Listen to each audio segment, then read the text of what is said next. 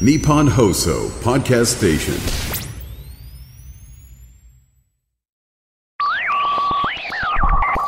漫画のラジオ。あの今回のシリーズちょっとだけ不安なことがありまして。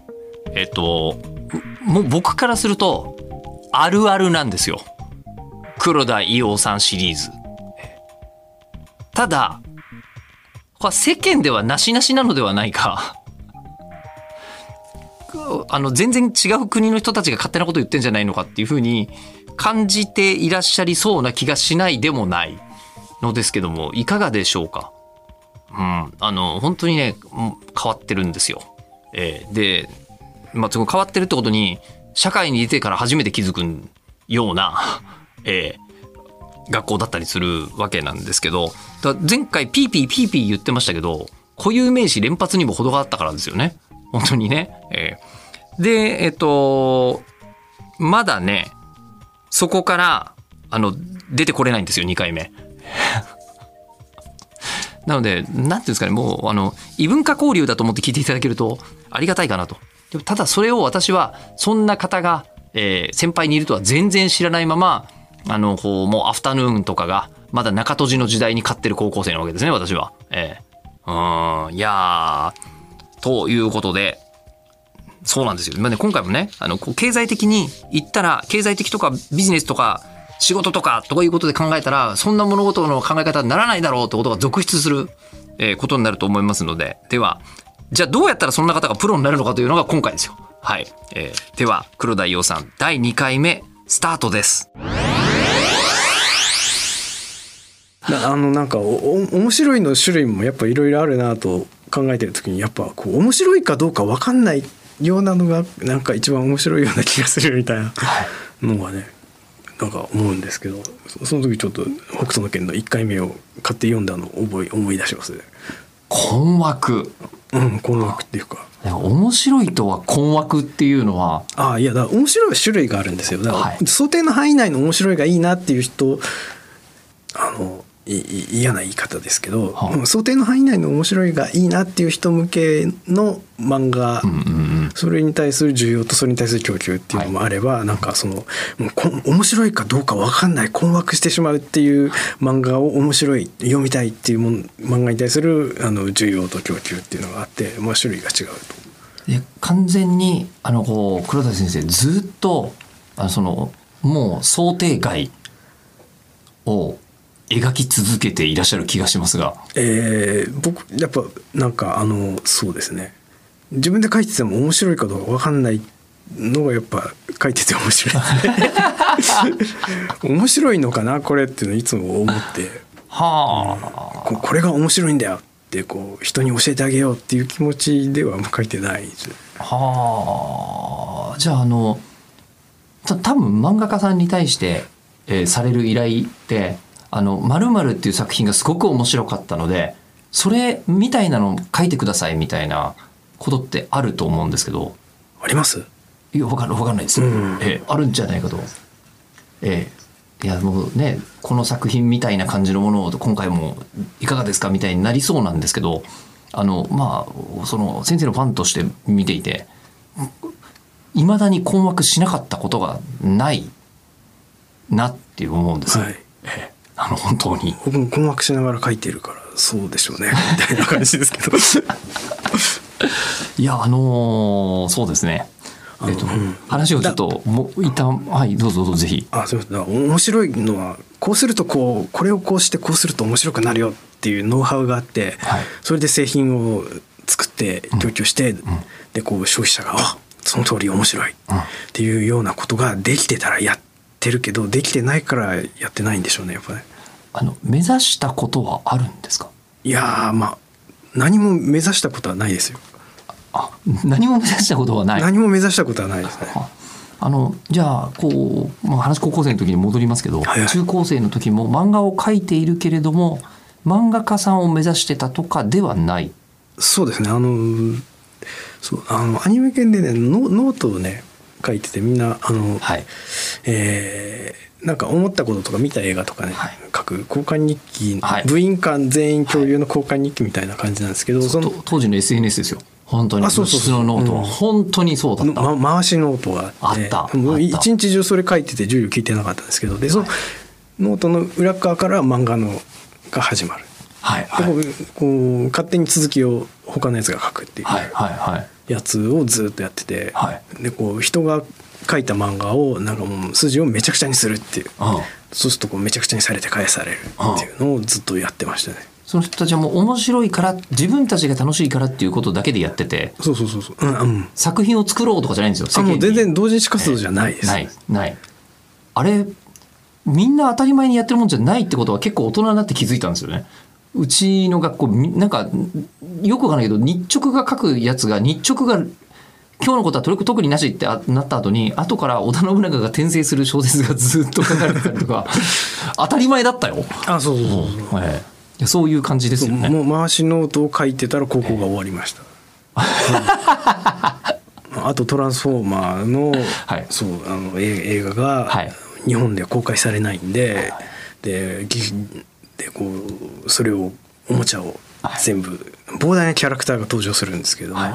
そのおもちゃを全部買ってコマ撮りして8ミリで映画版を我々が作ろうっていうのをやって全然できなかったですけど、はいはい。3分ぐらいかなできたかな。いや十分ですけど。いやいやいや、うん、はあ。でそれをやって気がついたら、あのこうなんて言うんでしょう。もうあれ？高校時代終わり？みたいな。そうそうそう。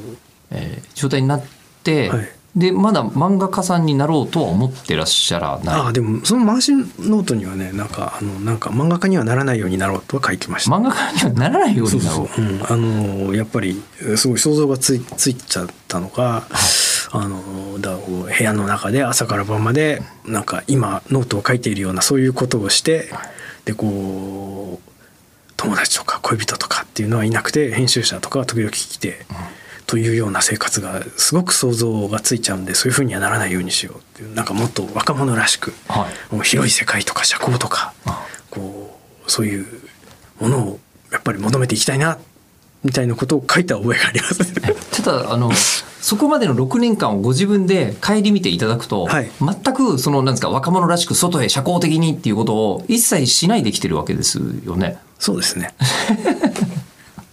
あ のだとするとそうですねいきなりいきなり変わるものでもないんじゃないですか？そうしたら。まあここ行ってるとあの男性しかいないので、そうなんです男子校ですね。うんだからそうでないっていうだけで高校卒業後には希望を抱いていましたね。あ、でもわかるな、それ。またネットとか本当にないからね。本当にないですからね。そうですねえー外の世界のことがよくわからないまま、純粋に、純粋にっていうのは何だろうね。えーし別に見見せないようにされてたというわけでもないですけど、なんかずっとその、なんか塀の中にいるみたいな感じなんですよね。えだからまあ回しノートでなんか夏休みが終わったのでこう17歳の夏の思い出を書こうっていう、まあ、4コマ漫画みたいのを書きましたけどね。ーはいなんか。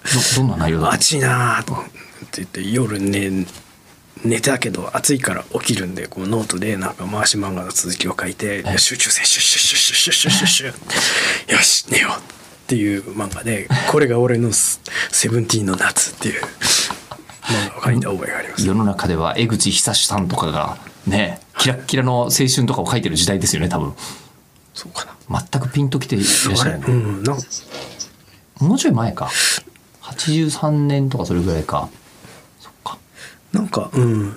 なんかそう世間ではこうオタクや男子校の外の世間では何かそういうこうキラキラした青春だったり、まあ、バブルでそうですよね。景気のいい話が確かに。あるらしいなみたいなんですけど具体的なイメージは抱いていたわけではないし、うん、そうそうなりたいと思っていたわけでもないし 何なんでしょうね。でもなんか宮崎勤の事件とかもあってまだまだ世の中ではこうそうオタクっていうのはこうちょっとく暗い日陰のうん。趣味でしたね、今と間違い今今とは違ってそうそんな感じだ確実にそうでした。でうん、だからそうなんか表通りとアングラみたいなこう漠然とした区別でやっぱオタクはこうどんどん日陰側だなみたいな。世の中のこのそのなんかオリコンチャートとかにアニソンが入るなんて考えもしないような時代ですあそうですね。うん。そんな感じの雰囲気。そうそうそう、うんあのか片木の衆が聴いておる音楽じゃなあれはみたいな。そんな感じですあ片木の衆。確かに。その距離感はありました、ね。えでちょっとその高校出て、はい。まあそれこそシャバじゃないですか。あシャバか。シャバですよね。僕行った学校は多摩の方だったんで,、はい。で今まで学校の帰りになんか銀座とか神保町行ってたのに、はい。なんだこの文化不毛の地はって思って絶望しましたね やっぱ東大行っときゃよかったなと思って。本郷だったら違ったのに違いマジでマジで大学の寮に入った時にままマジでもう一回もう一浪しようかと思ったんですけど。えり寮に入ったんですか？その時に。あそうですそうです。あのななんとなくあの、まあ、通うのが大変だからっていうのは分からないではないんですけど、はい。あのせっかく男子校出たのにまた寮入っちゃったら。いや寮におあの女子も住んでましたよ。あほうほうほうほうそういう問題じゃないんですけど。そういう問題じゃないんですけど。いやだからまあ多分ね今今思えばやっぱりもうなんかなんか理由つけてうちを出たかったし、うん、っていうのもあったね。えーでまあじゃあ出てで結局文化不毛の地はって言ってこうカーってなって、カーってなってどうなっちゃうんですか？さああでもなんかまあ変な格好して学校に行ったりしはしましたねやっぱね。変な格好をして学校に行くうん。とはどういう感じでしょうか、うんスカート履いたりとかですね。はあはあはあ。着物着たりとかですね。はいはいはいはい。そうそういうそういう感じですね。あもうその若者の衝動って感じがしますね。うんそんな感じですね。でそれあのそれで演劇やってますとかだったら、はい。ちょっと分かる気もするのですが、はい。その時も何かこうなんていうんですかねクリエイティブな活動というかされてたんですか？あえっ、とね漫画の持ち込み僕高一の時一変してるんですよ。えそんな早くに？はいはい。なんかいや行ってみようと思って。はい。で小学校持ってったんですけど、小学館、うん。はいはい。少年サンデー持ってったんですけど、はい。でなんかでこう一応電話かけて、はい。原稿を見てもらいたいんですけどつってはい。ドキドキして行って、うん。うんでもややっぱ勇気が足りないんでこうちょっと友達についてきてもらって行ったんですけどもうなんかもう小学館のあのこっち側のこっち側のじゃねあの裏口から入ってはい。周平さんに。まさにでもねよく言ってた書店ブックマートとかグランデのすぐ先ですからね小学館そうでええ。裏口から入ったんですけど、はいはい。ちょっとすごい心臓バクバクしてもうトイレのまず顔顔洗って友達に大丈夫かって言われて、はいはいはい。見せたんですけどまあなんかなんかまあまああれですね高校生かっつって、うん。一応ね漫画はねこう漫画をこう面白いなっつって買ってもらって売るっていう商売で出しているのが漫画の雑誌というものである。うん。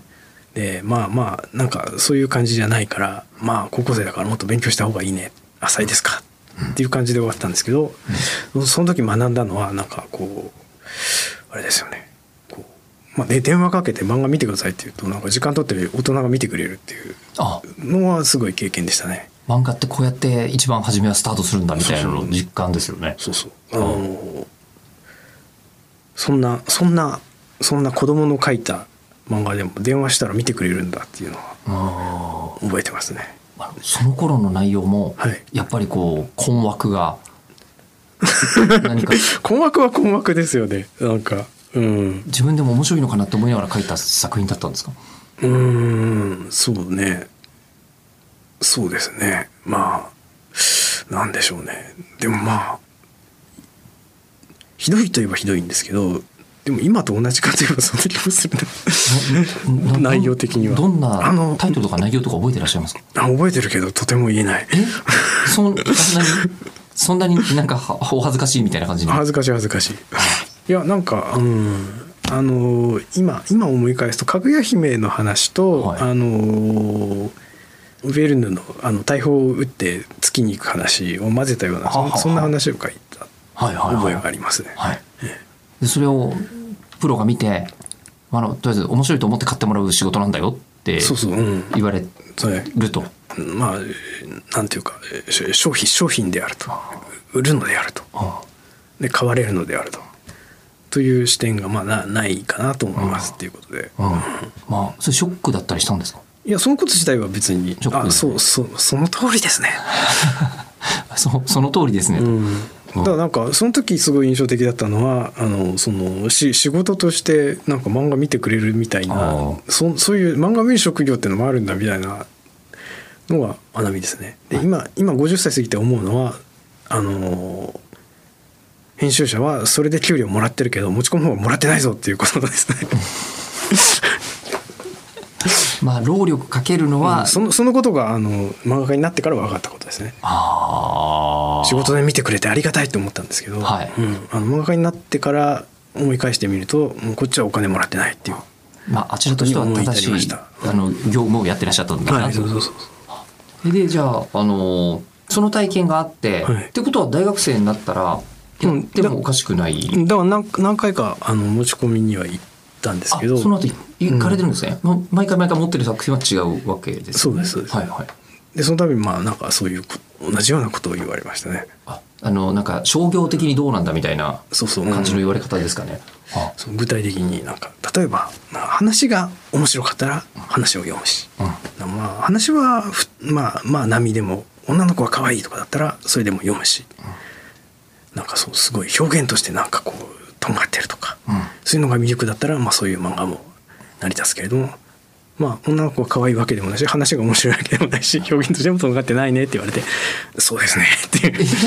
えーそこ あでも怒っていいぐらいの感じもしますがあでも自分自分でも分かるでしょ書いたら。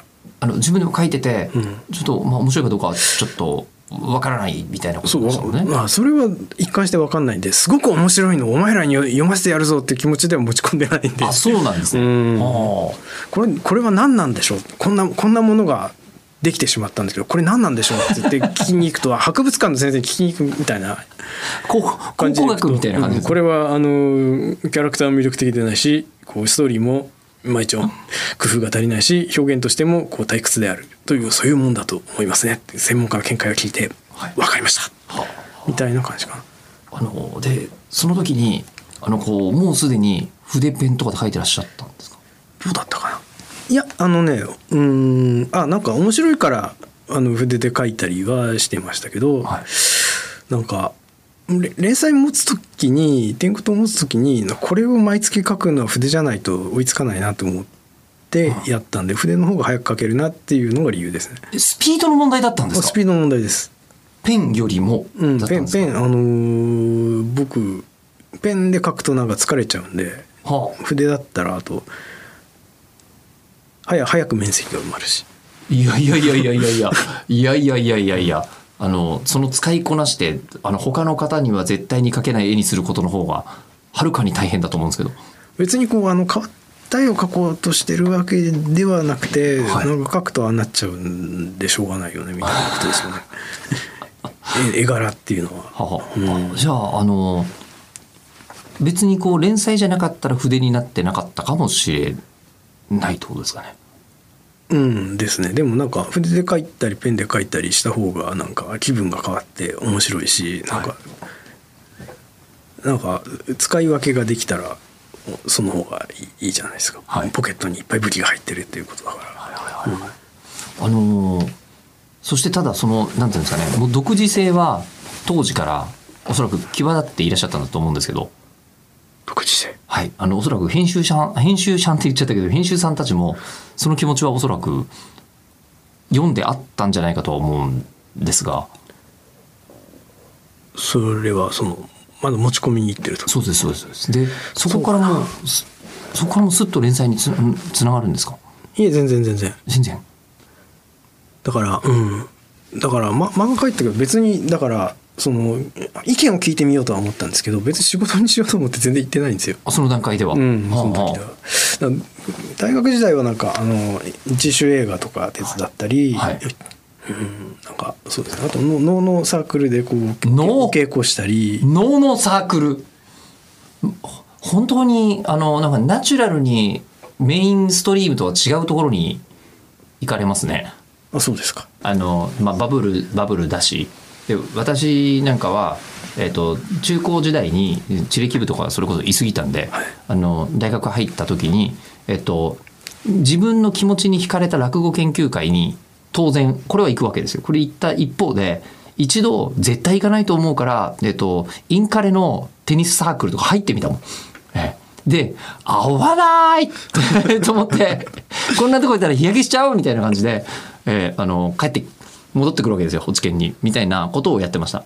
えーように、えーあのそういう感じではあなんかいろいろかじってはい。なんか行ったりして、ええ。あそうそうだホイチョイっぽいなんか放送研究会とかなんかそういう企画をやるぞ女女子大の子と一緒にみたいなところも行ったりはしましたけど。広告学なんとかみたいなそういうやつですよね、なうん当時そういうのそういうの。あるある、うん。はいでそういうのもちょっと行ってみてみたけれども、うん。まああの漫画も描いてるしみたいな状態ですよね、うん、まあ漫画はそうか書いてはいたんですけど、うん、なんか別にそれをメインな気持ちはあんまなくて、はい。たまに漫画界でもうまあ年に1回ぐらいじゃないですか大学のはいはい。やつだと、だからなんか年に1回か2回ぐらい漫画描いてはい。でそその時以外は他のことしててみたいな。でここでまた卒業が来ちゃいますよねあそうですね。ええ。で就職活動とかしなきゃみたいにはそうですね。なりますか？うん、うん。あのそうそうそうえっとねああなんなんかしようと思ってなんかうんあの近くの美大の学園祭行ったらなんか美大はこうみんな絵描くじゃないですか、はい。でこうなんかでこう誰々と誰々の二人展とか言って、まあ、勝手にグループ作って勝手にやってるの見てあ俺もやろうと思って古典やろうと思って学園祭で古典をやったんですね。はいはい。でそんなことやってたら学園祭の実行委員がなんかこう学園祭のほらゲゲートとかディスプレイとかやるじゃないですか、ああいうのやんないっつうから、はい。やるやるっつって、はい。で学園祭の時にゼミの方で模擬裁判やる。はい。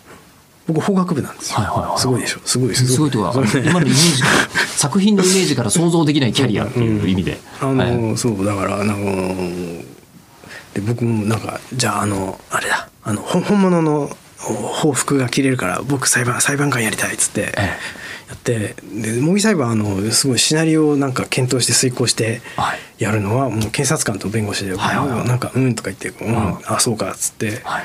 で最後に判決文をこう朗読するだけで、ずーっと出てる割にでこ結構キャラの立った服が書ける割になんかミーティングでこう議論とかあんましなくていいっていうんでで模擬裁判の裁判長をやりながらあの学園祭のゲートとかでっかい絵を描くっていうのをやった時に、はい。なんかそうですね。なんかやっぱりこうやっぱ絵描いてる方が楽しいからそっちをに行っちゃうんですよ。でそれでなんかもうちゃんちゃんと模擬裁判やれよって言われてえやっぱり僕は、うんやっぱ勉強するより絵とか描く方が好きなのかなってその時思ったんですけどね。その時までよく気が付かなかったなっていう気もしますけどね。だって漫画完成させるって結構なあのこう労力のはずで。あでもその年に1回か2回書いたのって別にそんな そんなすごいページ数もなんかねあの4ページぐらい出たりとか するんで、まあまあまあそんな大したことないですけど、はいでもじゃあそれで自分が絵を描くことが好きと気づいてじゃあでも就職で絵を描くってなかなかないですよね。みんなその学園祭が終わるとみんなそろそろあの、もうあれですかはがきを今で言うとエントリーシート。を出た。資料請求のハガキを書いてましたね。え書く頃になって、はい。じゃあじゃあ俺は漫画を書書いてちょちょっと仕仕事になりそうな漫画を書こうか。みたいな気持ちでどうだったかな。そだから大学時代になんか 2, 2回かな？2回かな？2回持ち込んでで2回ともそんな反応だったんですけど、うん、で僕受賞してデビューした時はもうあのなんか郵便で送ってどうせダメだろうと思って郵便で送ったらあの受賞したんですけど。持ち込みじゃなくて？そうじゃなかったんです。もう初めから受賞した時は。アフタヌーンだったんですか？あそうですね。ああ。うん。あのあの頃はねあのモモーニングでねあのフランフランスの漫画がの載る枠があって、はい。こんなのが載るんだったら僕みたいな変な漫画でも載るかもしれないっていう気持ちはちょっとありましたね。あの講談社さんその頃攻め攻めだったしみたいな。そうそうそうう。ん。ああありましたね。海外海外漫画がやたら載ってる時期のアフタヌーンありましたね。あとそうあのえ榎本俊二さんの「ゴールデンラッキー」とか、はいはいはいあのそうですね。あの頃それこそなんかそれこそ蒼天航路のコンタさんとかってああの頃はいはい。はいねもっと本当に意味のわかんない漫画とかいっぱい書いてらっしゃる。そうなんか、えこれが載るんだったら、はい。なんか俺も乗るんじゃないか。そうななんだろう。そのニュアンスを分かってほしいんですけど。わかりますわかりますわかります。ねなんか、うんええ。あのなんだろうな。クオリティというか、うん。あのコースの問題、えうん。このコースもあるんだよっていう。なんかジャンプはジャンプのスピリッツはスピリッツのらしさがあって、はい。なんかモーニングとかアフタヌーンでちょちょっとそれと変わった感じで、これだったら隙があるんじゃないかみたいなはい。感じがねありました。求められてる価値観はジャンプとアフタヌーンでは絶対違うと思います、はい。でその時まだアフタヌーンとモーニングってあんまそんなしっかり分かれてなかった。そうですね増刊みたいな。まだ平閉じでしたから、あ平閉じが中閉じでしたからね。当時のアフタヌーン、うん。ああのなんかだからまあモーニングに持ってくるのアフタヌーンに乗ってくるのも同じでだからまあ習慣でできる人はモーニングで月間でできる人はアフタヌーンみたいな感じで僕も見てたかな。でそれで受賞っていうのがもう就職を考えてるような時期に来たわけですよねえーっとね夏だからもう就職活動は終わってたんえじゃあどっか決まってらっしゃったんですか？いや全然。僕はがきを出さないで、ま、漫画家あなるほどにしたんですよ。なるほど。そうか、ええ、でえじゃああの漫画があのこうプロになれなかったら、はい。あの困っちゃうとかそういうのはあ考え困っちゃいますよね。ですよね。とは考えなかったんですか？うんだからその時は留留年してごまかそうみたいな感じ。でああもうまあまあもう一回もう一回次の就職試験の時にやればいいかみたいな。うん何考えたんですかね。分かんないけど。だからなんかあのーなんか大学も入る時一回一浪してますしなんかなんか浪人とか留年は別にそんなに、なんかみんな平気でしてましたね今に比べたら、あでも確かにそうかもしれないですね、うん。今みんな気にするよな。そうだよな。今今年実は娘が受験なんですけど。あら。えーでも全然こっちとしては別に一浪ぐらいしたって何ともないのにって思って見てるんですけど、本人は割とそれは違うなって思ってるらしいっていうのは見てて思いますね。はうんなんか僕らが卒業した後ぐらいから大学の先生もなんかなんか学生が急に真面目になっちゃったとか言ってましたあ、あそうなんですか？へえ。君たちと違ってみたいな。完全に引き合いに出されている。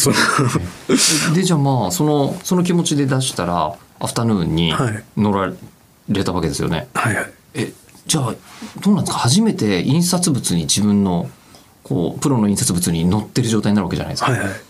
やっぱ感動とかがあるんですか？うん。あでもなんか予選一次通過の時にちょっと乗ってたんであはいはいあ乗ってるっていう。でこうあの作品として載るわけじゃないですあかはいはいはい。そうするとやっぱりもう一段階おおみたいな感じが。そうそうですね。びっくりびっくりしちゃいますよね。やっぱ乗ってるの見るとね。でそこでじゃあ今度連載にってなるわけですよね。はいはい。もうこれはあのどうなんでしょう。仕事ルートには間違いなく乗ると思うんですけど。はい。そうですね。だからうんだからもうとりあえず仕事にするんだけど漫画家って職業なのかどうかも分かんないじゃないですかやっぱり、まああの本資質的には。格資格職じゃないですからね。ここからそうですみたいなことはないですもんね。あの拾ってきたものを持ってってこれ買ってくれますかっつって買ってもらったらえー取引は成立するけど職業なのかみたいな。なるほど。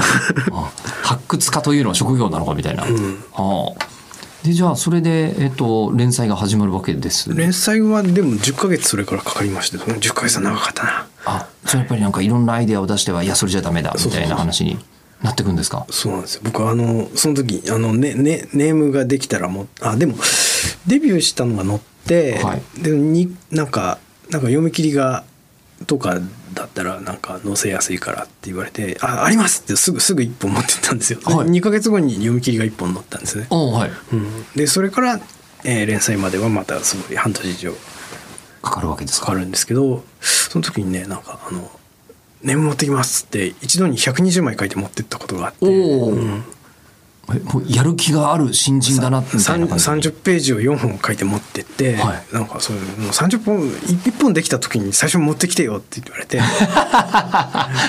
まずそうなるんだ。なんかな な中身は全部つまんないんで、うん。ひどい言われよ。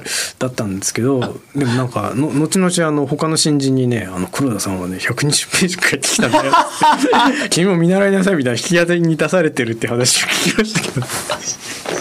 うん。はあ。えーでじゃあまあただそのそこからはまだこれはちょっと連載にはまだ無理だなみたいにそうですね。なるわけですね。それはなんか全然あれですけど。えでなんかうーんか読み切りのつもりで書いてたやつをが、えー天狗との4話の一部になってるんですけどあそうなんですよそれを書いてった時になんか、うんあのお女の子がなんか雪の中で寝てるとこうひ天狗が吸い寄せられる話なんですけど、なんかそこになんか女の子が寝てるとなんか怪人が、はい。なんかうさんくさい人が集まってきてくるっていうやつで、なんかこれこの人たち何なのって言われて「そうですね。天狗です」えそんな決まり方なんですか？そうですそうです。え？じゃあじゃあじゃあ天狗の話か天狗の話いっぱい書けるんじゃないっつって「あそうですね」っつって「うん」つってじゃあじゃあじゃあ天狗の話にしようかな。って思ったのが天狗と。ー全然聞いたことのない物語の出来方です。あそうですか。はい。大喜利じゃないですかそれもう。あそうです。僕僕あのねそうなんですよ。僕すごい困っててなんかあの、うん、自分が書きたいもの書けって言われるとなんか、うん書けないんですけど大喜利でお題出されると何でも書けちゃうっていう。あそんな始まり方したいやまあねあのまあ高校の話をやっとここから抜け出したじゃないですか、えーなのでちょっと今石川ディレクターに言われてなるほどって思ったんですけど回しノートとかやらないのみたいな。やらないっていうか大学生の時とかならまだわかるけどサークルのノートみたいな。こと言って今言われてそれで気づいたんです。回しノート学校の日直のノートがそうなるのよ。意味わかります？これが男子校なんですよしかも。えーで、えーそれをやることによって評価が上がることなんて絶対ないわけですよ。あいつ面白い。あいつが面白いから、なんか、クラス内で人気者にとかいう概念がないんだよ。俺たち。ない。うん。あいつ面白いなっていうのは、あいつが面白いと思うものを勝手に書いているだけであり、えー学校のクラスの中でいい地位を占めようみたいな動きが1ミリもないんだよ。全員に。っていうのが、本当にね、珍しいことなんだなっていうのが、今改めてもう一度思った。あー。いや、そうなんですよ。だからこう、黒田さんが大喜利やったら強いみたいになってるのは、あの、自分が面白いもの、面白くなるようにしちゃうっていうことなんですね。いや、でもそのイズムがきっと、あの、大名作、ナスを生むのだと思うのですが、えーじゃあ具体的には大日本天狗党絵言葉からナスにどうつながるのか。はい次回でございます、えー11月の19日日曜日午後6時更新予定です。お楽しみに。